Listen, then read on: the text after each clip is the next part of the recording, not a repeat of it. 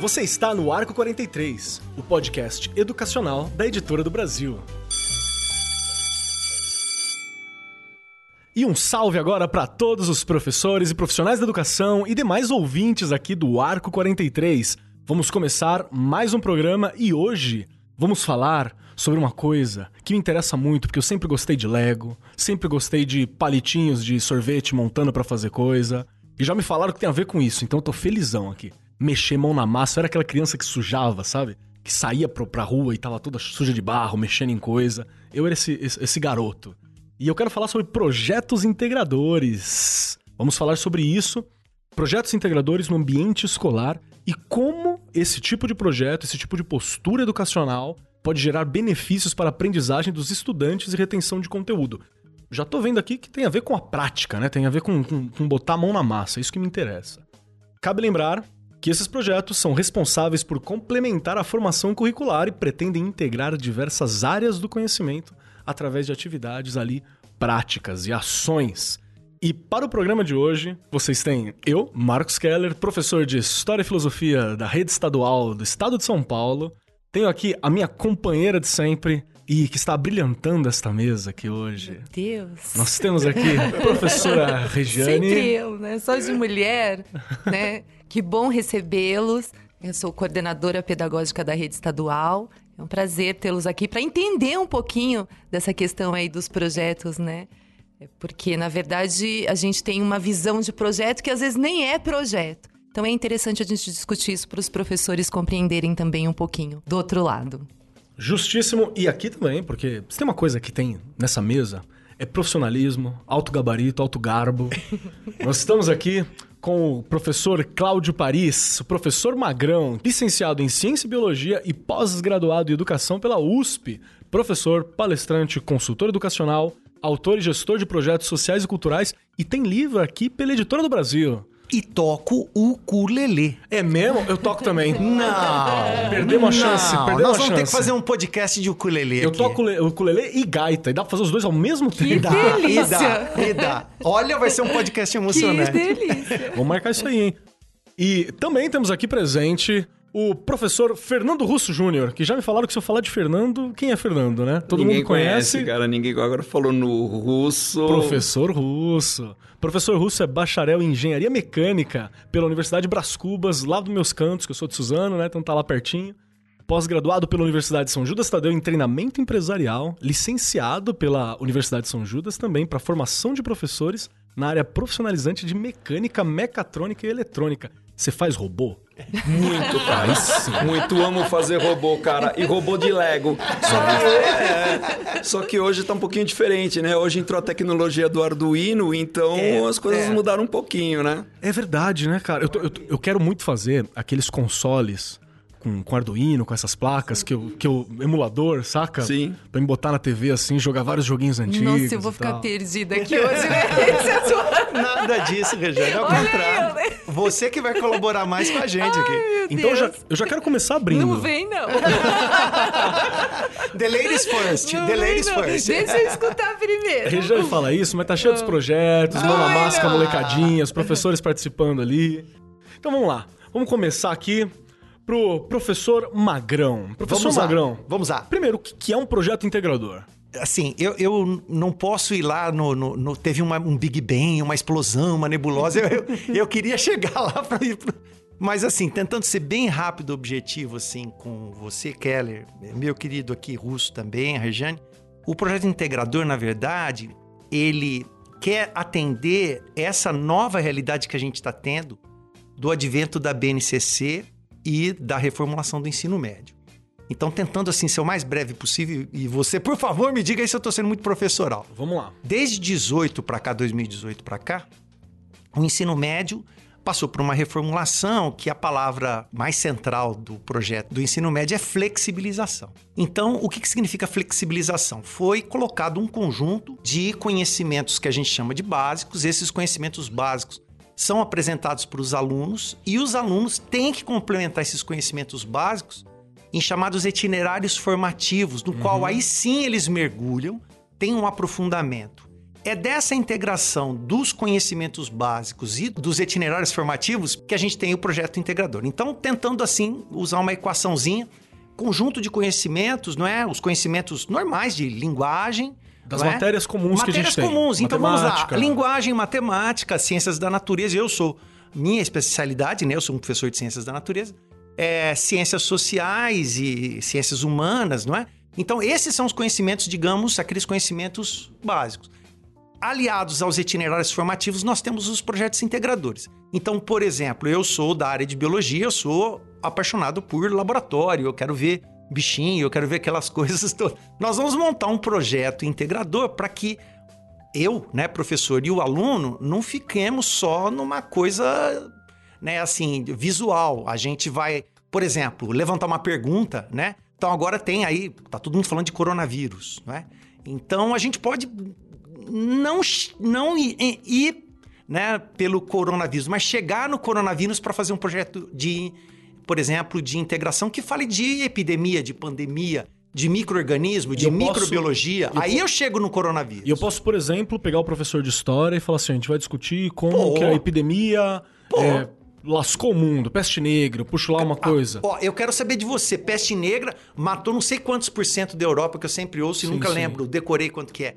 Passa de 30%, pelo que eu me lembro, é Cara, um terço. isso, isso é um número completamente louco. Eu não sei nem te verbalizar o que é isso. Olha que louco. Então, aí, o projeto integrador, ele tá baseado, ele é necessário Necessário, que claro. eu mexa com várias áreas do conhecimento Perfeito. junto ali. né? Eu não tenho um projeto integrador é, é, myself. Ah, tá. Se- Senão ele não integra, né? não integra. Saquei, Eu vou saquei. fazer. E aliás, não deixa de ser um projeto também, não é, Jane? Eu chegar pra você e dizer assim: não, eu tenho um projeto que diz respeito a mim. E digamos que isso está dentro do teu projeto também. O projeto político-pedagógico da escola, uma coisa desse tipo. Nós vamos fazer esse projeto, mas isso não é um projeto integrador. Verdade. Até porque eu acredito que o projeto integrador ele tem que surgir justamente dessa pergunta feita pelos alunos, né? Perfeito. A realidade ali que eles estão vivendo. Aí ele surge a pergunta e eles vão discutir essas questões dentro do que eles estão vivendo ali na escola, né? Vamos resolver este problema. E daí vem toda a, a organização do projeto. Acho que quando o professor colocou muito bem, acho que quando o professor sugere o projeto, chega com o projeto pronto, eles não se envolvem. Sem dúvida. Não faz parte, né? Como a gente já colocou em outros programas, eles não pertencem àquele projeto. Exato. Então, não tem sentido. Quer dizer, é, só para compartilhar um pouco da experiência do projeto integrador, é, isso que você está falando é, é a filosofia ideal. Então, posso compartilhar da seguinte forma: É, nós temos lá o local onde eu leciono, tem uma cadeirante e ela tem uma série de problemas motores. E o projeto integrador foi desenvolvido de que forma? Como a tecnologia pode ajudar a essa pessoa Ah, sensacional. né? a Sensacional. ter uma condição melhor. Então, as pessoas, os alunos, eles começaram a discutir: poxa, a gente pode trabalhar é, as pessoas com deficiência. Pô, eu posso criar uma bengala para um cego, uma bengala que, com, que converse com o semáforo, avisando: olha, você está a tantos passos. Ou outra forma, você ter um boné que faz o rastreamento para uma pessoa que está cega, né? E ele fica bipando, né? Ou alguma coisa assim que isso, na verdade, não é nem só para as pessoas que têm deficiência, mas até mesmo para nós. Eu costumo perder chave até não dá mais. mas Rapaz, ter uma presente. chave com um localizador. Né? Então, é, os alunos eles criaram, at- através de um problema vivenciado ali na sala de aula, como é que nós vamos fazer? E aí sim vem a ideia do projeto integrador.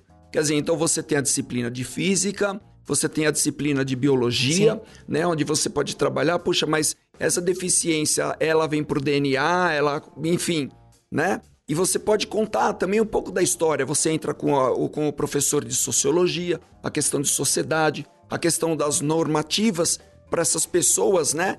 O como que está. Então os alunos eles fazem um estudo local e aí vem a parte da geografia. Poxa, será que o meu bairro realmente atende a essa necessidade Exato. dessas pessoas? Então é uma questão de sociedade isso. Né? Então o projeto integrador ele não está só no ambiente escolar, ele está além. Então, então dá... olha, olha que louco. É louco. É louco porque também me veio uma, uma série de ideias, né? A gente falando tanto das competências socioemocionais, é- olha, elas estão É, aí. elas estão aí. Elas estão Sim. aí. Deixa eu até explicar para os professores aqui presentes que, assim, É, nós somos professores de escola da rede pública, a gente está aqui Sim. presente, né? Eu e a Regiane, a gente está aí, a Regiane coordenando, e eu tô numa escola de periferia e tal.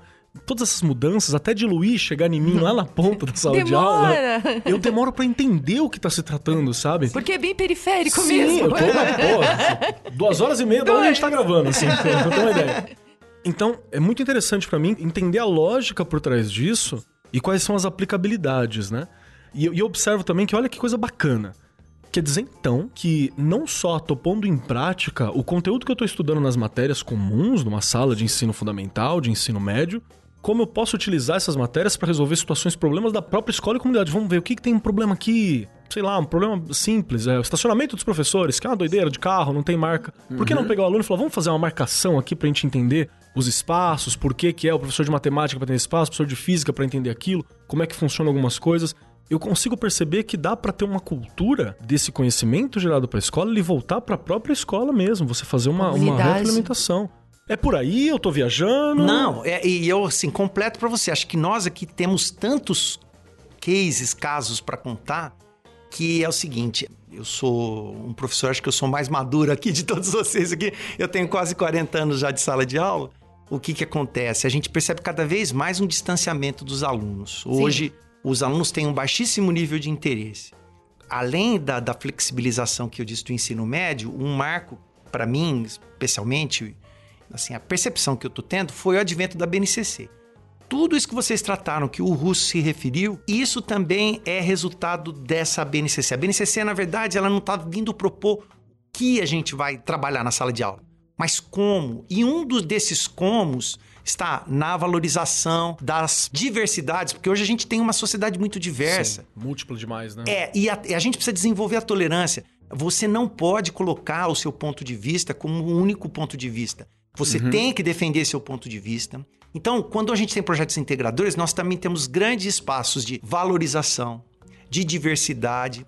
No caso o russo que você se referiu, então se há uma pessoa com uma deficiência por qualquer, ela não só tem que estar integrada, como ela pode ser uma parte. Por que estou dizendo isso para vocês? Porque eu faço parte de uma escola, uma escola privada, mas os meus três filhos são professores de rede pública.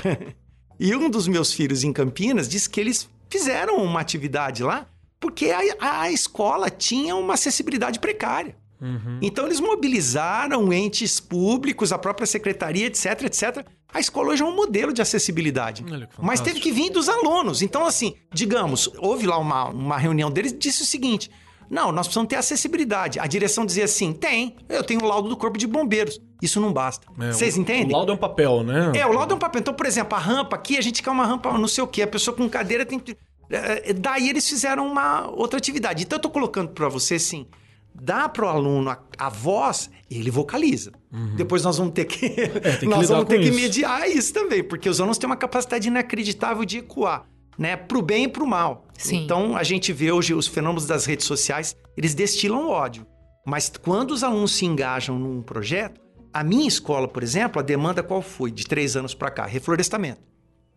Então eu vivi o fenômeno Greta Thunberg na minha escola lá, que os alunos começaram a parar as aulas. Não, não, não, não. Ó, nós não para. A gente não. A gente. O que, que adianta a gente ter aula aqui, passar em vestibular e tá, ter o meio ambiente destruído? Nossa, que então, legal. então deles procuraram vereadores, vai no prefeito. Ó, E fica difícil pro prefeito Ó, negar a E molecada, né? adolescente, ô cara, um bando de adolescente na porta de uma prefeitura, Tem que de uma ser ouvido, Câmara, né? Tem que ser cara, ouvido. você vai ficar, ó, eu acho que se a gente for, eles vão receber, Claro. né? Eu não tenho dúvida nenhuma, mas um bando de adolescentes dá vocês entenderam? Então, então, o que que aconteceu? Eles fizeram o projeto acontecer, o poder público se engajou, parcerias, empresas e, e viabilizou. Ah, mas é uma escola privada, é uma escola que tem possibilidades, mas não veio de mantenedores, não veio da direção, não veio, veio dos alunos. É eles que Pode colocaram que- a questão, né? O problema. E pode ser que aí também o mérito, né, se há algum mérito, foi dar voz a eles também. Então, mérito do poder público, mérito da, da direção, da secretaria, etc, etc. Mas você vê quando você chega nos alunos, como o projeto integrador ganha uma outra feição. Então, Ele tem poder pra modificar a cara da tem. escola, A né? gente, assim, nós conhecemos várias histórias de, de várias escolas que eu puderam posso, fazer. Eu vou, eu vou, eu, eu tenho que contar, não aguento. Mas, Por favor, né? por É, favor. Me deixa, né? me deixa contar, é ótimo. Né? não, porque assim, eu acho, eh, a gente tem, eu falo, né? Os alunos tem ideias maravilhosas. Nós tivemos na escola recentemente um projeto com jornal e eles detectaram um problema no entorno da escola com relação às faixas de pedestre, tá no lugar errado. O semáforo a gente não tem, então é super complicado para eles Lembrando que são os atravessarem. pequenininhos, né? Pequenos, de primeiro a quinto ano. Ah, que lindo. E aí, fizemos o projeto, levei os meninos na subprefeitura. Eles foram conversar com a subprefeita. Isso já tem dois anos. Uma pessoa foi lá da engenharia de tráfego para poder tentar né, ajudar. A gente ainda não teve resposta. A faixa continua no mesmo lugar. ah, gente, desculpa, Acho eu que- tinha que falar. acho que tá na Se hora de de você novo, quiser, hein? você até corta, diretor. Também acho, Mas também olha, Alô, é poder triste, público. né? Então, porque, infelizmente, são duas realidades. Acho que o Keller colocou bem. A gente consegue ser ouvido? Consegue. Né? Em alguns momentos. Só que eu não vi, né? Não, não teve resultado. E até os meninos já saíram de lá, porque no quinto ano eles mudam de escola. Não viram nenhum resultado, devem passar pela porta da escola. A faixa tá totalmente no lugar errado. pra Não dá eles pra fazer um- atravessarem, dá pra fazer um novo Vamos fazer projeto? um pedido, fazer um novo projeto e lá- agora, que pega pode eles, falar, né? Pega que eu- eles lá na outra escola Isso. e fala, vem cá, vamos juntar várias escolas Não, aqui. mas é interessante. Não, a ideia foi boa. E eles mandaram uma carta, tá, pra subprefeita, dizendo que ela não havia resolvido o só, problema, legal. que eles estavam aguardando Parabéns. e a gente mandou e saiu no jornal. Então foi a resposta que nós tivemos. Eu, com como relação... professor de História e Filosofia, tô orgulhoso. Tô Mas isso orgulhoso. é cidadania. Sim. Então, mas é? isso que você estava falando, professor, é, tira um pouco o olhar daquela exclusividade eu. Então, por exemplo, naquele exemplo, né, da, daquela garota cadeirante, é, eu fiz até um- uma brincadeira com eles. Vamos imaginar, você faz ideia de quanto de força um cadeirante tem que fazer para subir uma rampa Pelo amor de Deus. Nossa. que está fora do padrão? Aí todo mundo ficou, pô, mas espera aí. Então, vem cá. Peguei com Dá uma cadeira calcular. de roda, peguei a cadeira de roda, coloquei o aluno sentado, faça força. Aí, ele, não, professor, eu não consigo sair do lugar. Então, agora vamos tentar. Olha para aquela pessoa, como é que vocês querem que ela Sem sozinha dúvida. consiga? Ela não tem essa possibilidade. Não. E aí sim vem o estudo do ambiente, vem o estudo da escola. O que, que nós podemos fazer para adequar a nossa escola a, né, a trabalhar essa situação? E isso dá para calcular. Mas só que o objetivo não é a conta. O objetivo é despertar o sentimento ao olhar para o próximo e Exato. tirar aquela história do egocentrismo. Eu, né? Eu. E fazendo uso das matérias de sala de aula, né, pra observar tudo aquilo Agora, como... olha que interessante, Uso. O projeto integrador tira o professor do centro, daquele olhar principal, e coloca o aluno. O professor é sempre imprescindível. Não, não me vem com essa coisa, não, que Dá pra ficar sem, né? É, Por eu, sou do, favor. eu sou do Não tempo que dá. me jogaram na cara lá nos anos 90 Não, que a não. gente ia aposentar, que os computadores iam tomar os nossos lugares. Tá agora a gente aqui, a nossa geração, para explicar. O professor cada vez mais tem que ser valorizado. Então, o professor tem que estar no projeto. Agora, o projeto, antes, aquela aula que a gente dava, que ficava de costa para o aluno copiando na lousa, essa aula não, Não leva a lugar mais. nenhum. Ela não, Não leva a lugar nenhum. Então, hoje o menino, ele levanta um problema, ele vai apresentar a hipótese. Será que isso é factível? Aí é o nosso papel. Então, tem aluno, por exemplo, que fala aquelas coisas absurdas. Vamos então, montar um foguete onde ela vai entrar e vai levar lá pra dentro e abre o teto. Isso, meu cara. Então, o que, que é o meu papel e o seu? Dizer, que legal, vamos ver se esse foguete então dá certo? Qual é o risco? Não, o risco que tem, professor, é ela morrer e explodir. Então, o que, que que vocês não, acham né? da gente não fazer esse Vamos tentar foguete? melhorar a rampa, É. então, gente? Vo- Você percebeu? Você, você viu como que é? Então, a gente tem várias experiências assim. Se a gente dá voz para os alunos, eles mesmos também começam a criar filtros. Para com isso. Que foguete o quê? Isso não dá. E aí acaba que a comunidade mesmo vai se adequando, né? Deixa eu fazer uma perguntinha aqui. Pela BNCC, tem uma hora específica para desenvolver projetos integradores? É que nem, por exemplo, as aulas de eletivas, projeto de vida, que tem uma quantidade nova de horas para se colocar aqui no, no estado de São Paulo. Como é que funciona? Aonde dentro da sala de aula, aonde que eu encaixo isso? Eu vou encaixar nas aulas normais, eu vou encaixar fora, contraturno? Então, é assim. A gente tem uma obrigatoriedade de você ter 1.800 horas naquele currículo, digamos, regular. Aquele lá. Padrão, as né? ciências da natureza, ciências, matemática, linguagem. Linguagens. Essas itinerários que vão se desdobrar nos projetos integradores, eles podem chegar a 1.200 horas, inclusive nos cursos técnicos. Em off, nós estamos comentando, o Russo tem um repertório gigante para falar disso. Os cursos técnicos são uma oportunidade mágica para você estabelecer isso. Então, um dos grandes avanços que a BNCC permitiu foi criar esse formato de permitir com que a gente faça os elencos. Então, a BNCC não diz o que nós vamos fazer, mas como. Aí é que vem o novo ensino médio e o currículo, a flexibilização. Então, por exemplo, se eu opto por esse modelo para trabalhar, por exemplo, com um projeto integrador, que vou agora está muito polarizado, muita intolerância, tudo. Se eu vou falar, por exemplo, de diversidade, respeito e tolerância, todo mundo pode participar desse projeto. Não tem uma área que fica fora disso. Exato. Mas eu vou fazer isso como? De que jeito? Qual é o problema que eu vou levantar? Não, ó, aqui realmente a gente tem muita violência com pessoas que são, entre aspas, diferentes. Porque de perto ninguém é normal, é. né? Mas aqui na nossa região bem. a gente tem muita violência com pessoa que não é o, o padrão XYZ.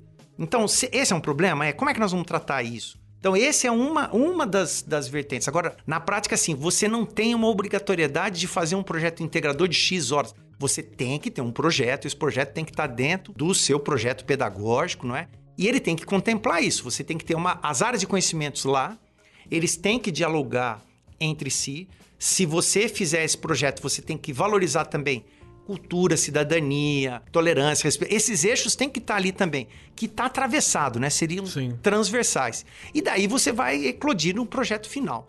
Nos cursos de formação técnica, queria até ouvir o, o russo, hoje não se procura mais um técnico, por exemplo, que ele só entende daquele lá, então, sei lá, um técnico de não sei que área que você pode me dizer que hoje lá, pode se, você formar. pegar, por exemplo, um técnico em eletrônica, Isso, um eletrônica. técnico em mecânica Perfeito. ou eletromecânico, não, não existe mais a exclusividade. Sim, perfeito. Não existe mais. Então nós estamos até comentando, né? Quer dizer, então Exato, se você pegar off a mecatrônica, né, que é a Perfeito. fusão da mecânica, da eletrônica e da informática, não existe algo um técnico que faça apenas isso. É, isso era na década de, de 80, 90 Sim. que se tinha isso. E já tava acabando, né? né? Já estava é, acabando. Hoje não. Hoje você tem que ter uma área de conhecimento bem mais abrangente. É claro, você não deixa de ter a sua especialização, Sim. mas você tem que ter o conhecimento. E as indústrias hoje, o que, que elas querem? Elas não querem exatamente aquela pessoa, nossa, realmente você é muito bom em robótica. Mas se você não conhece linhas de manufatura, Acaba sendo insuficiente para corresponder à realidade que tá dada. Exatamente. né? Porque a realidade não está mais naquela realidade antiga. Então, digamos, era aquele cidadão lá que trabalhava numa área ali, ele tinha uma linha ali. De... ho- Hoje, as formas né, de produção são outras, né? São outros tipos de. A gente vive num outro modelo de sociedade. Tem uma coisa que é importante a gente falar. Eu sei que o, que o nosso ouvinte já sabe disso, mas é importante lembrar. A realidade tem esse mau hábito de não ser o que a gente quer. né? É um mau hábito que a eu realidade digo, tem. eu assim. digo que, infelizmente, nós, quê? nós que torcemos pro São Paulo Futebol Clube podemos dizer isso. E eu que sou Santista, Ai, Bruno. meu eu que sou A Santista. realidade não representa nós. Eu, eu nasci na década errada pra ser Santista. Cara, por que, que você não nasceu na década de 60? Isso aí eu era o Santista. né? Agora tamo aí, tamo aí. Você é o quê? Santista, né? E é isso mesmo. Mas eu, eu gostei muito disso. E como é que eu posso desenvolver isso na minha escola? Eu junto os professores, eu faço uma reunião, eu jogo pro coordenador se virar. Ah, sobra- obrigada, sobra sempre pro obrigada, coordenador, né? né? É problema do coordenador, Sempre o sobra problema do pro coordenador. coordenador. Eu acho que tem um ponto aí. Primeiro, os professores, né? Os, os docentes, eu acho. Não sei. Não conheço muito a realidade da escola privada, mas da escola pública, eu sei que 27 anos na rede, a gente entende que formação é importantíssima. Né? O professor precisa. Eu sei que já desenvolvem projetos maravilhosos, conseguem trabalhar muito bem com isso, até porque a maioria da- da, dos conteúdos né, já estão é, sendo trabalhados em forma de projeto. Não dá mais para trabalhar de forma fragmentada. Sim. Então a gente sabe que, que, principalmente na rede estadual, a gente já vem trabalhando por projetos. Só que a formação é imprescindível, né? O professor precisa de formação. Claro. Porque ele precisa saber lidar com tudo isso. Com o novo também. Porque não adianta eu montar um projeto que não tenha nada de diferente ali. Às vezes nem precisa de muita tecnologia. O que precisa, na verdade, é realmente fazer com que o professor saiba trabalhar, tenha recursos para conseguir desenvolver um bom projeto. E dentro desta linha, ele realmente conseguir envolver todo mundo. A gente não consegue falar só do aluno. Você precisa envolver os pais. Porque aí eles ficam também motivados e querem fazer né, o, o que, o que eles é, planejaram ali. Então, eu acho que a formação aí ela é super importante antes da gente começar a falar o que vai fazer. A BNCC ela indica bem. Os currículos dependem dos estados e dos municípios. Então, como ficarão esses currículos? A gente também fica se perguntando sobre isso. Como isso será montado e organizado? A gente tem um documento que é base. mas ele não é, é, o currículo. É excelente. BNCC não é currículo, né? Isso É uma outro outra ponto, né? coisa. né? E o que você falou da formação do professor, realmente ela é, é importante. Mas também nós temos que ter em mente a forma em como trabalhar esses conteúdos em sala de aula. Quer dizer, então, se nós, daquilo que você comentou, né, professor? De virar as costas para o aluno, escrever, dá entupir, mais. ali. É, isso então, mas só que muitas pessoas têm uma dificuldade imensa. É de romper esse E modelo. né? exatamente, de romper, né? Como se fizesse, nossa, eu, o é meu fácil. conteúdo, o meu conteúdo eu passo na lousa. A história de passaponto acabou, isso não, não existe mais. Eu, eu não faço isso tem uns 5 Não ou 6 dá. anos, sabe? Não dá. né? Mas ok. Sim, Não dá. Tá então, me tirando uma culpa, viu, professor? É, bom, que bom, aqui que tá- bom, que bom. Tá saindo uma culpa. Então é diferente. Uma forma de você apresentar o conteúdo é aquela forma enciclopédica, aquela forma distante. É- é- Essa forma não dá. Agora, quando o menino, por exemplo, vamos voltar lá para as epidemias. Eu sou professor, então estou vivendo coronavírus aí na sala de aula. Eu chego lá, dois, três já levantou a mão. Ô, e esse negócio de álcool gel aí? Ele já me pergunta. Ah, vamos pensar, vamos estudar. O que que é álcool gel? Ah, eu tenho aqui. Então traz aqui, vamos discutir aqui. Você entendeu? O que está escrito aqui? 70%. O que que é 70%? Você põe envolve o professor de matemática. Cê- Precisa cê envolver Então, por a exemplo, todos. ele fala que ele não sabe a diferença de um álcool 70, 90, de álcool 30, 10. Isso é indispensável. O professor precisa estar lá. É, Pensava é, pra vida, né? Pra vida. A saúde, a segurança dele no Agora, momento vamos montar, vamos montar um projeto. No meu caso, ó, o vírus tem aquela películazinha de um material. É lipídio, é gordura. O que acontece com gordura? Ah, ela se tiver contato com. É, é- é o efeito detergente. Ele, ah, tá. E se essa cápsula do vírus se estoura? Ah, então ele, ele morre. Então, morrer e viver para vírus é um negócio complicado. Mas ele não vai infeccionar. Ah, então aquela coisa então de que vinagre. nisso- Então, vinagre é uma outra conversa, mas álcool gel é muito efetivo. Quer dizer que na escola, por exemplo, um projeto integrador ele pode surgir de qualquer coisa do dia a dia, Oh, do cotidiano. sim. Eu posso estar parado, eu observei alguma coisa, e como professor, se eu tenho uma ideia de trabalhar com isso, eu posso muito bem conversar com algum par meu e falar: vamos, vamos nós dois trabalhar isso? Vamos montar uma semaninha de aula, um meizinho. Nesse meizinho aqui, vamos gastar uma aulinha nossa, investindo para fazer uma coisa junto, uma coisa coletiva.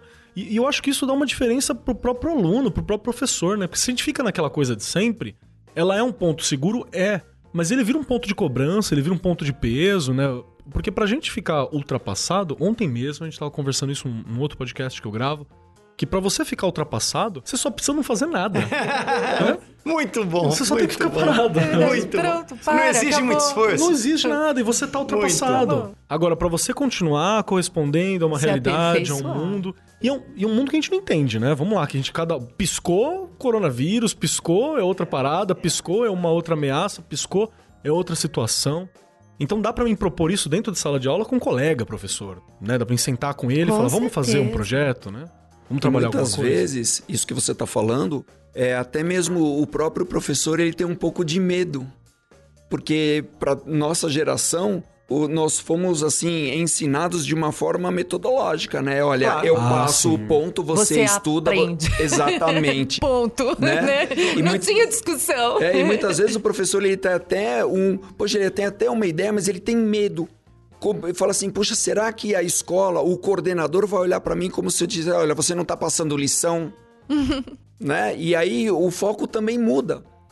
Então você imagina, você vai falar sobre o álcool, você vai falar sobre o coronavírus, mas o coronavírus ele também pode estar associado à aula de história. Sim, não é o primeiro corona, Ele né? pode estar associado aos pontos geográficos, a imigrações, ele pode estar associado à física, porque as velocidades de disseminação, a velocidade de propagação, poxa, por que, que lá na, na- na China, lá na É Coreia diferente, aconteceu isso? E por que agora está chegando aqui o tempo? Quer dizer, você tem uma série de. Você tem matemática trabalhando estatísticas com isso. Sim, a gente teve um impacto econômico brutal agora do coronavírus. Exato. A gente abre um jornal e lá, ah, o dólar a cinco reais, a bolsa perdeu isso, perdeu aquilo. O que, que tem a ver o coronavírus? Tem tudo a ver. Sim, e aí para o aluno ele começa a ter Verdade. significado. Eu acho que isso é a palavra-chave. Você tem que dar significado. Quer dizer, então se você tem uma aula dinâmica e o teu aluno está interagindo muito com você, peraí, peraí, peraí, peraí, peraí. É sinal que está dando efeito. Porque se Com você entrar em certeza. sala de aula Você e tá ficar conseguindo todo mundo... provocar, né? Eu falo, quando você Exatamente. consegue provocar é porque a coisa tá acontecendo. É, e- e- Se eles estão te olhando dormindo. Exatamente. Não, porque pro aluno fica aquela aula modorrenta, não né? dá. Meu Deus, de Nem a novo gente essa aula, aguenta. né? Ah, a minha formação, a minha primeira formação foi do teatro, então eu tô aqui pra Olha causar isso, coisa. que delícia. Eu tenho que estar ali. A- Aluno que olhou pra mim e não teve reação nenhuma, eu perdi É o dia. horrível. Ter Mas se, reação. mas se você pensar bem, o que a primeira formação de teatro era a primeira formação das primeiras escolas lá dos gregos. Era primeiro do teatro eu ia pra álgebra, eu Pra ia outra área, né? astronomia, pra- mas era o teatro que era a mãe de todas. Eu, né? eu gosto de gravar podcast porque eu saio daqui. É. Eu saio daqui com mais confiança em mim mesmo. Realizado, É, realizado. Ele faz uma autoavaliação o tempo inteiro. tempo eu inteiro. também, não Mas vou ó, mentir. se eu puder, se eu É puder dizer pra qualquer gestor escolar, pra qualquer pessoa que trabalha com escola, eu diria assim o seguinte, ó, invista num grupo de teatro e numa atividade de educação física envolvente, que envolva os seus alunos. Se você tem um grupo de teatro, você vai ter arte, você vai ter cultura, aí você vai ter história, Vai ter aí você vai ter que tudo, fazer tá um tudo cenário, integrado, aí você vai ter tá que ter tudo geometria, integrado. você vai ter álgebra, você vai ter, você vai ter tudo. Você tá dizendo que eu posso ter um projeto integrador de teatro Mas, dentro da olha escola? Por que não? Eu, não, eu est- eu estou absolutamente seguro. Você pode beber nas fontes dos gregos antigos lá. Eu compartilhar um pouco da experiência. É, há uns anos atrás eu fiz um projeto com o professor de história, com o professor de filosofia, com o professor de geografia. E era assim, né? A ideia era falar sobre a vida de Galileu. Ah, sensacional. Então nós, nós fizemos, os alunos fizeram o teatro, eles fizeram o roteiro, eles estudaram, eles se vestiram. Então era aquela história, né? Século XVII, a Inquisição. Quer dizer, então quando a história do heliocentrismo e do geocentrismo, né? Por que, que o Papa queimou Giordano Bruno? Quer dizer, não era contra... é, Giordano é, não era contra né? o Giordano, mas na verdade era toda aquela questão aristotélica, né? Exato. Quem era contra Aristóteles era contra a igreja e por aí vai tinha a punição. Sim. Agora, olha o envolvimento do aluno. Eles ficaram quase quatro meses para criar um projeto, criar os personagens, se vestir, mas o estudo que tem por trás, ele não ficou em uma disciplina. Pronto. A gente tem uma coisa aí. Projeto integrador tem que ter um produto final, então. Ah, é importante Tem você que ter um produto final, muito porque o bom, projeto muito ele precisa, né, de um produto final. A gente, a gente confunde muito a sequência didática com o projeto. Ah, é o projeto comum. tem o produto final e a sequência didática não, ela não precisa. E a gente acaba às vezes confundindo um Uhum. É, pouquinho e na, isso. na própria cabeça do aluno, aquele produto final é a prova dele. É a prova dele. E que aquela prova não prova nada. E a, e a sequência didática, é- ela é válida também, Muito. ela tá no lugar dela. Mas quando eu me coloco num projeto integrador, a culminância, né? Vamos dizer assim, aquele clímax, aquele momento final, ele me permite isso também. Eu posso fazer uma avaliação dos meus alunos, mas eu também posso me avaliar, eu posso avaliar. Então, eu já faço há vários anos um projeto que agora ganhou o caráter de projeto integrador. A gente chama de projeto Futuro Médico. É uma escola que eu tô ligado. É uma escola privada, é uma escola muito particular, uma realidade muito particular, mas a gente já desmembrou isso para outras realidades, inclusive outras escolas públicas. Então, assim, o menino que quer fazer medicina, ele tem muitas vezes uma ideia estilizada de que medicina, ele, Sim. né? Vou, vou andar de jaleco. Isso. Eu vou ali no boteco de jaleco. De Eu vou ali jaleco. almoçar de jaleco. De estetoscópio. De Amigo, isso né? fica no E a, consultório. e a vida do médico é muito dura hoje. Se a gente Demais, tem alguém de demais. medicina na família, então assim, se a pessoa não gostar realmente, se aquilo não for realmente uma combinação de paixão com dedicação profunda, Estresse, né? burnout. Estra- Não, burnout de médico é tão alto quanto de, por exemplo, profissional de segurança. O burnout é um negócio assim que a gente tinha muito que, que dava um outro podcast, porque a gente que é professor tem burnout altíssimo. Mas medicina é uma coisa assim trágica, porque o cara tá toda hora. Imaginem, vida, por né? exemplo, Tá discutindo vida. Hoje a É, gente está vivendo, morte a o gente está vivendo o todo. fenômeno do- do- dos acidentes de trânsito, não é? O advento da uberização de, de- de- que a gente teve hoje de comida, essa coisa toda. Vocês não têm ideia a quantidade de acidentes de moto que tem. Eu digo porque eu não sou médico, mas como eu estou fazendo esse projeto, os meus ex-alunos estão dizendo lá, disse assim que os acidentes com, com- depois do advento de, de- dos aplicativos de entrega de comida aumentaram assim. Eu não, não posso chutar porque eu estou num podcast, eu preciso de uma fonte. Mas é absurdo, Mas é muito, né? muito, uma- quantidade gigante. Então, há 10 anos atrás você tinha X acidentes de moto.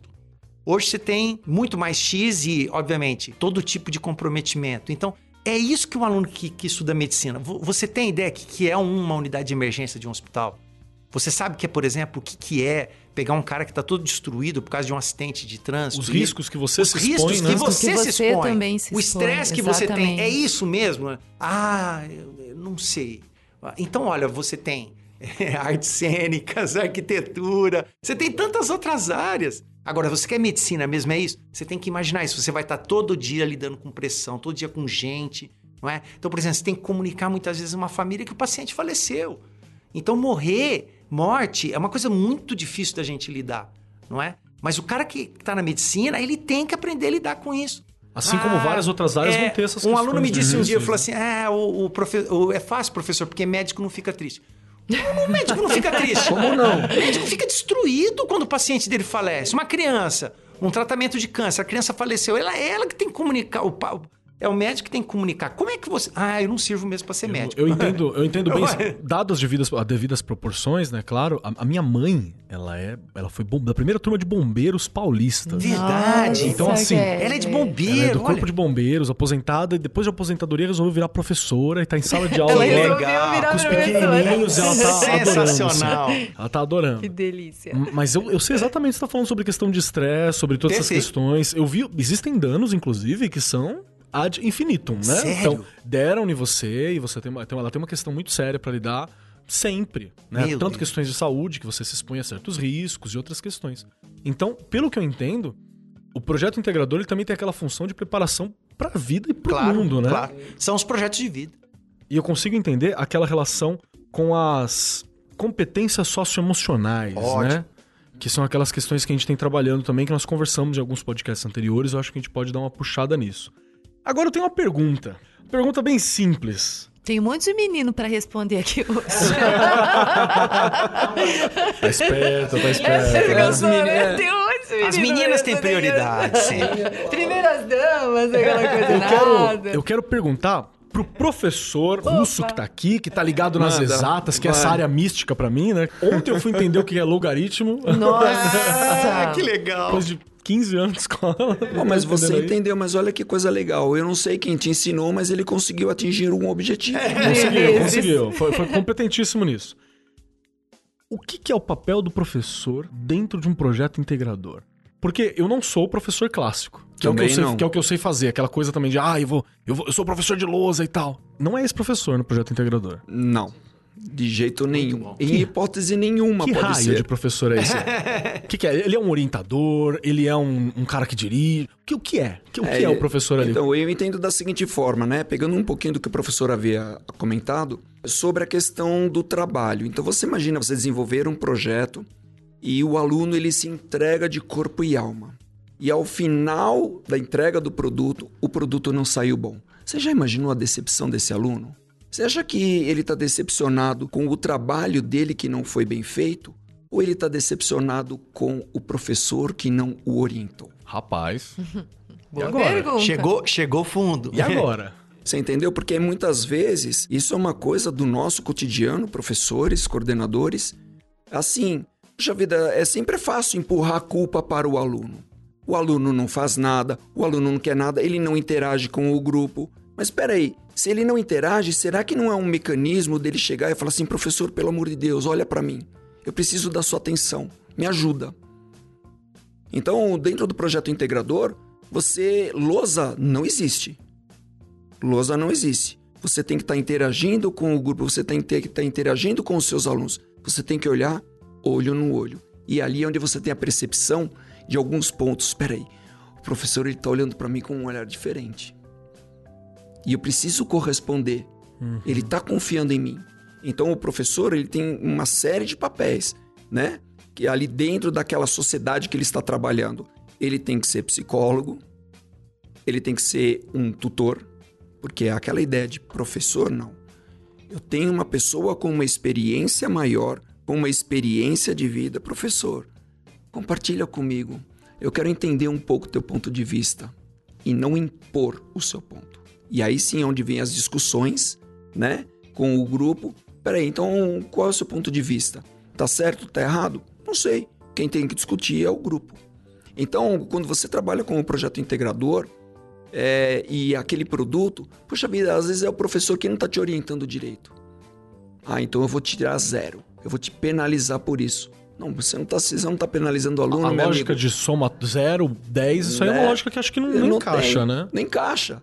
Quer dizer, você não tem que penalizar o aluno. Peraí, faça o seu momento de reflexão. Puxa vida, será que eu estou realmente orientando direito? Então, muitas vezes, até a própria emoção do professor, ele acaba passando para os alunos. E quando você trabalha com um projeto integrador, você tem que fazer a análise do seu ambiente. Senão, não funciona.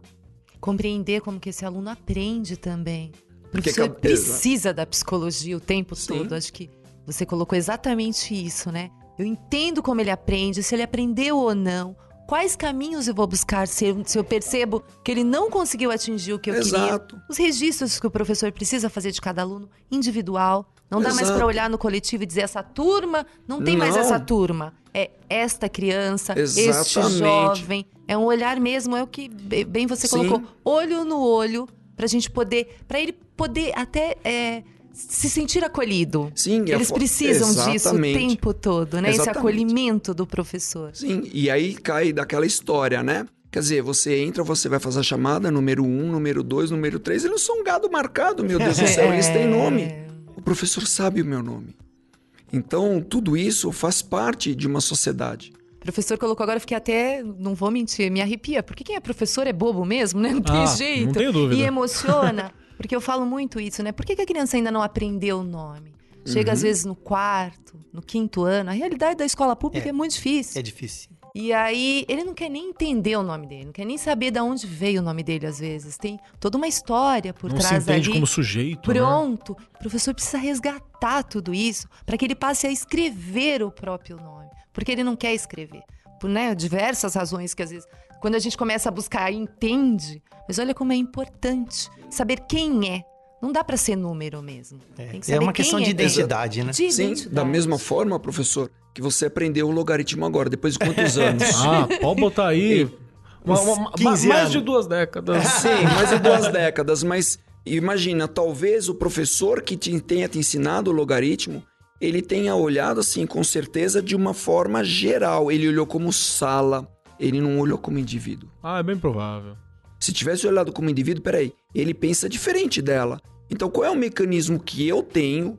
Quais são as minhas artimanhas como professor para fazer com que aquele aluno entenda logaritmo? E o projeto integrador tem muito disso. Você tem que conhecer o seu aluno. Senão, E eu acho que é um processo que a sala de aula tradicional, Sim, aquela sim. estrutura, revolução Uhum. industrial, mesinha, né?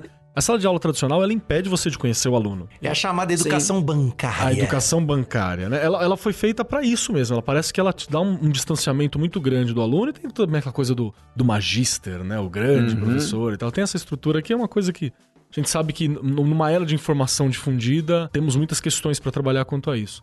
E eu acho que o projeto integrador, ele vai me colocar em contato, né? O projeto integrador vai fazer eu dividir fileira ali com ele, né? Eu tô ali do lado, sentando junto, eu tô ali participando disso. E o que eu acho que eu- eu- me ajuda a entender se eu captei isso mesmo. Se tá correto. Que é ele ter o hábito de olhar para situações como problemas a serem resolvidos. Sim. Como questões que eu posso superar e, e eu posso gerar algo no fim disso. Ou até abortar aquele problema Também, mesmo, né? também. Ótimo. Do- Perguntas foram feitas também isso, para que elas delas surjam outros.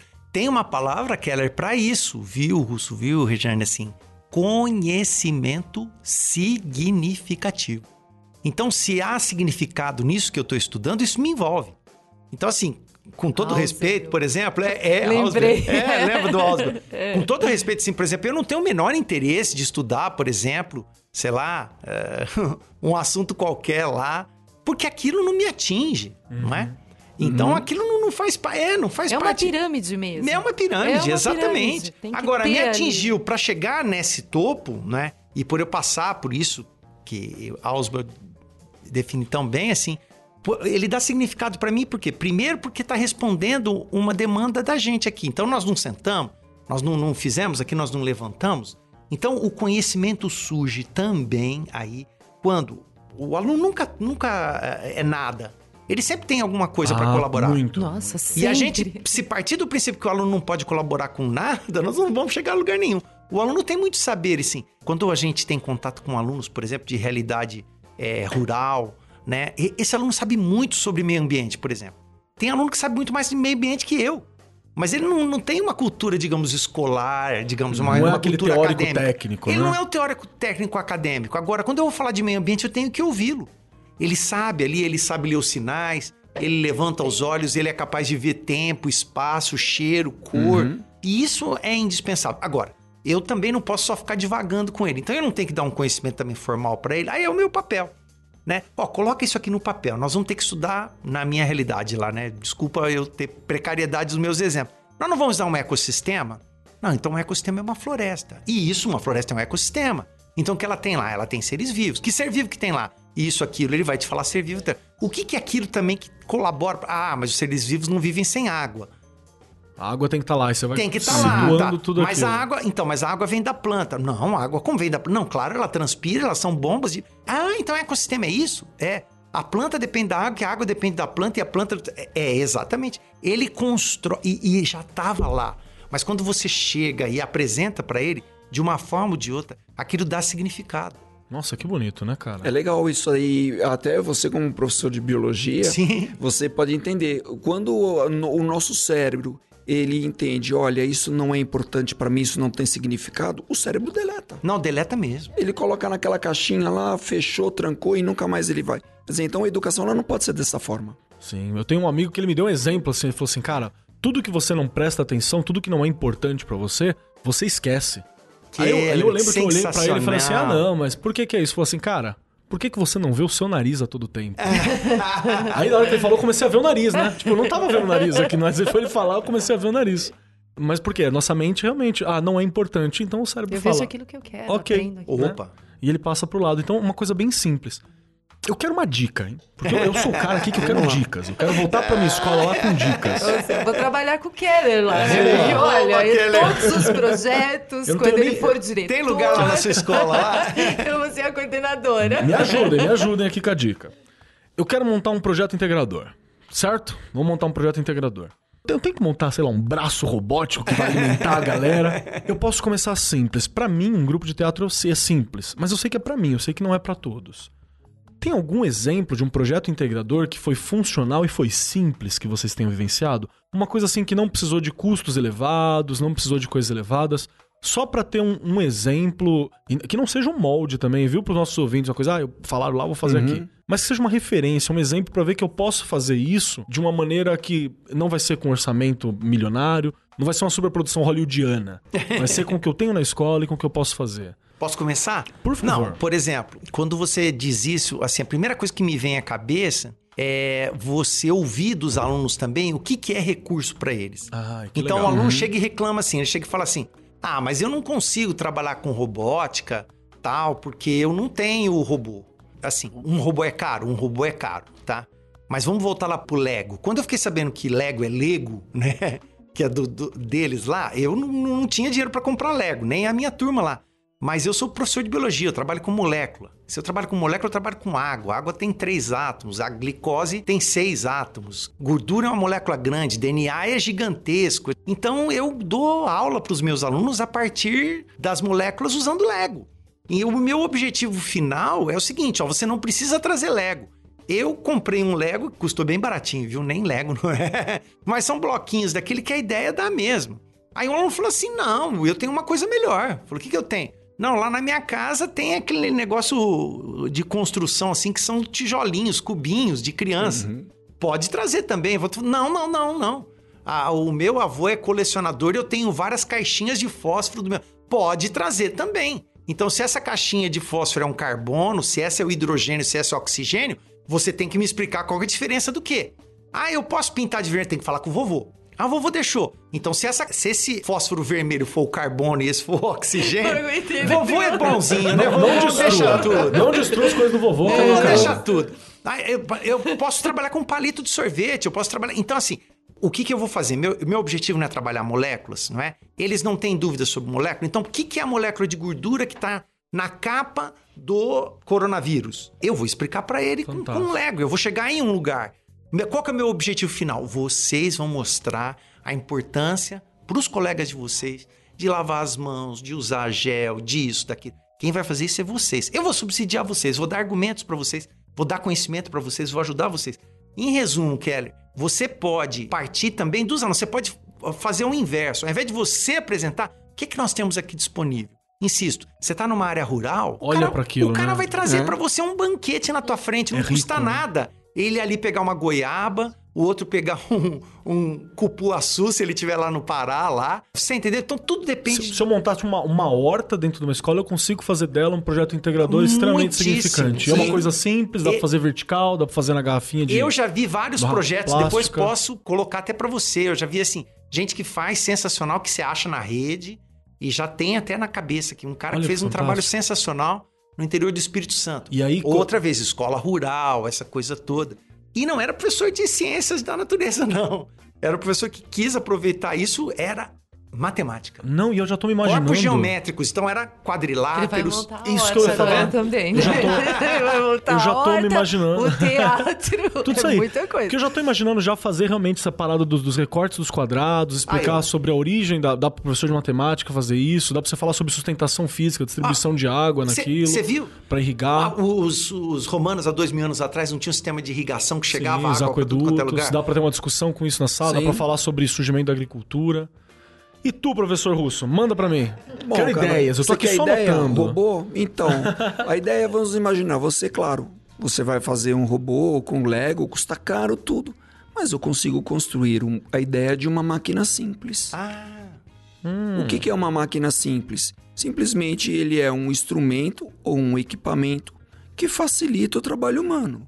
Então você joga para os alunos a seguinte ideia: busquem 40 invenções mais fenomenais que foram criadas nesse planeta. Vai aparecer de tudo, inclusive o robô. Olha só que show. Só que como é que você constrói um robô? Primeiro, o aluno ele precisa de matemática. Claro. Ele precisa entender o que é o x e o que é o y. O que é um pontinho lá dentro.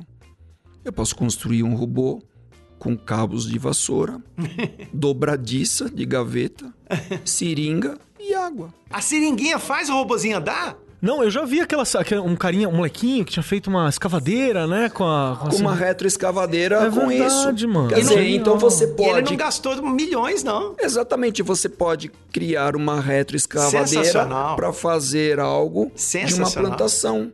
Eu tenho um colega professor, é o Robinho, ele é vice-diretor agora. Sim. Um abraço, Robinho, que deve estar ouvindo a gente aí. Se não tiver, deveria.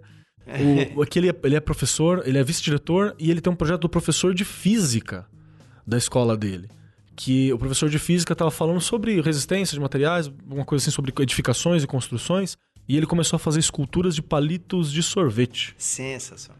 E, e o Robinho mandou uma foto e eu olhei e falei, pô, que legal, isso aí é do professor de artes? Você também. Mas quem propôs foi o professor de física. Fizeram uma torre Eiffel de Sim. 1,70m. Precisa Saca? ter sustentação. Pra falar de Sim. sustentação, pra falar desse trabalho todo. Sim, você trabalha centro de gravidade, você trabalha geometria, você trabalha centro de massa. Quer dizer, se você chegar e falar assim, nossa, o que que é centro de massa? Gente, é um pontinho onde eu tenho um acúmulo maior de energia, de massa ali. Eu vou, eu vou com a Torre Eiffel, vai ficar fácil falar disso. É, você entendeu? Agora, você vai falar isso pro aluno naquele método tradicional, ele Não, vai olhar pra não sua cara, professor, o que, que é isso? Né? E aí você faz uma brincadeira muito legal, trabalhando no centro de massa e centro de gravidade, com uma caixa de fósforo. E não, você, professor de biologia, É. pode falar melhor do que eu. O centro de gravidade das mulheres são mais baixos Sim. do que nós homens. Sim. Elas são muito mais estáveis. E a gente cria uma brincadeira de derrubar uma caixinha de fósforo. Os alunos ficam de joelho, colocam as mãos para trás e você pede para ele derrubar com a ponta do nariz a caixinha. Nenhum homem consegue. Poxa, eu vou me Vou divertir fazer. muito fazendo isso. Eu- esse eu vou fazer filmando, que é pra mostrar pra ele depois. E é muito legal. E aí o que acontece? Poxa, mas por quê? Porque as aulas você não fala. E elas questionam. Depois que passa todo mundo, por que nós mulheres conseguimos e vocês homens não? Quer dizer, então vamos lá. É o tamanho, é a estatura, então você começa a dialogar com eles. E na verdade é um brainstorm. Nossa, isso explica por que eu apanhava tanto das meninas na capoeira. Quando a gente gingava capoeira, eu- era difícil de... Elas são muito mais estáveis que nós. Tá Certamente. explicado, tá vendo? Eu tenho isso aqui. Nossa, Arco 43, ele explica a vida. aprendizado. aprendizado, a gente tá né, resolvendo os quê? questões que ficaram, olha. Isso aqui pra mim é terapia. terapia. Terapia. de professor, Ótimo. terapia de tudo, De maravilhoso. logaritmo a superioridade das mulheres. Tudo está aqui, Arco tá 43. Perfeito, Sim. perfeito. Pode fazer uma nova vinheta É, pro Arco e 43. olha, e olha que aqui na mesa ela está em minoria. Aqui, né? Eu estou Mas uma mulher vale por muitas. Quem tem, quem tem uma caixinha de fósforo aí? Vamos resolver isso agora. E filma, né? E filma. Bom, eu, eu, eu, sempre, eu sempre saio daqui, assim, basbacado pelas experiências e pelas trocas tão ricas que a gente tem e que às vezes eu acho que a gente perde isso em sala de aula, pela correria Sim. do dia a dia e tal. Então, o, o Arco 43, ele tem essa característica também. Ele é uma, uma reunião de professores, uma sala de professores onde a gente tá mais alegrão, né? A gente não tá com aquele cansaço, você pode, pode, ouvir, né? tem outras ideias, né? E eu quero agradecer muito e saber se vocês têm algumas palavras finais, algum abraço, beijinho, alguma coisa que vocês querem declarar aqui pra, pra internet infinita. E eu quero começar dando a palavra pra aquela da superioridade, a nossa coordenadora, que maldade. Rejane, que está aqui presente. O que, que você achou, maldade. Rejane? Eu adorei, né? Tem coisas. Eu falo, nem de tudo a gente entende, não é possível. Então eu gosto muito de ouvir e acho que foi bem o que o Keller colocou mesmo. Você vai olhando e resolvendo questões, essas sugestões que são possíveis a gente fazer lá na escola pública, a gente precisa conhecer também. E depois até quero buscar mais, se vocês puderem me dar mais ideias, porque de primeiro a quinto ano, a gente tem o professor polivalente. Sim. E na verdade, ele não tem ali uma especialização e que a gente, né? O Keller já está numa escola de ensino, médio, e aí tem os professores especialistas que neste momento ajuda bastante. A gente ali não, a gente tem que buscar ideia, claro, com quem está lá dentro ajuda bastante, mas principalmente os especialistas aí que podem nos ajudar bastante. Agradeço muito, aprendi muito. O da caixinha de fósforo a gente vai fazer, tá bom? Eu prometo que a gente faz, porque agora até eu quero saber. É o Mas próximo agradeço podcast. demais, aprendi muito, obrigada. E eu fico assim, muito feliz em poder aprender sempre um pouco mais que isso. Acho que é isso que importa, como o Keller colocou. A discussão nos leva a pensar uma série de coisas, ter um Uhum. monte de ideias, e o professor precisa disso. Muito Sim. bom. Né? Obrigada. Professor Magrão? Bom, é, agradecer você, Keller, é, agradecer é, Rejane, agradecer Russo e agradecer aos ouvintes e dizer assim que esse Arco 43 é um- uma oportunidade maravilhosa da gente poder conversar, compartilhar. Então, Rejane, eu, eu devolvo para você, eu quero te ouvir também. eu não quero só dizer das coisas que eu estou fazendo. A gente precisa de mais espaços como esses, né? Verdade, Nós nos muito, reunimos muitas vezes em muito. sala de professores ou em reuniões, etc. E nós deveríamos ter espaços como esse Eu para falo poder. que são os cafés. A gente devia ter cafés dos professores, sabe? O sim. tempo todo, pelo menos uma vez por mês. Sim, discutir, pra partilhar. Sim. partilhar, mas dessa, com essa forma leve, né? ideias criativas, né? Exatamente, dessa Então agradecer a, a todos vocês e dizer assim, me sinto lisonjeado e me sinto assim engrandecido de estar com vocês aqui. E mandar um abraço a todos os ouvintes também. Muito obrigado, Keller, Russo, Rejane. Muito obrigado. Professor Russo? Ô, cara, olha, eu vou falar uma coisa pra vocês. Puta, cara, amei isso aqui, viu, cara? Amei, amei. Que bom! Amei isso aqui. Podcast cara. é mágico, Que né? bom. É mágico, nunca tinha bom. participado. É, eu sou noob nisso aqui, né? Mas, gente, amei. Hum, foi, assim, muito produtivo, trocamos muitas informações. Eu acredito que toda a equipe trabalha muito para conseguir realizar esse podcast. Então, eu queria agradecer a toda a equipe, agradecer a vocês pelo convite. Cara, se tiver outra oportunidade, pode me chamar que eu sair já aqui, temos. gente? Eu vou sair aqui, viu, Ó, acho que nós Muito todos podemos dizer isso, né? E eu quero lembrar mais uma coisa. Podcast é um baita de um projeto integrador. Fica a dica aí. Verdade. Fica a dica. Fica a dica. Verdade, fica a dica. Você ouviu Arco 43, uma iniciativa da Editora do Brasil. Nosso compromisso com a educação brasileira começa pelo nome. Este programa foi apresentado por Marcos Keller e Regiane Taveira. Direção de Rodrigo Grola. Gravação e edição André Plácido. Produzido pelo Departamento de Marketing da Editora do Brasil. Gerência de Marketing Helena Poças Leitão. Coordenação de Marketing Léo Harrison. Siga-nos nas redes sociais: facebook.com/barra Editora do Brasil, twitter.com/barra Editora do Brasil, instagram.com/barra Editora do Brasil underline oficial e youtube.com/barra Editora do Brasil. As opiniões expressas no programa são de responsabilidade dos respectivos convidados e não expressam necessariamente a opinião da Editora do Brasil ou de seus colaboradores.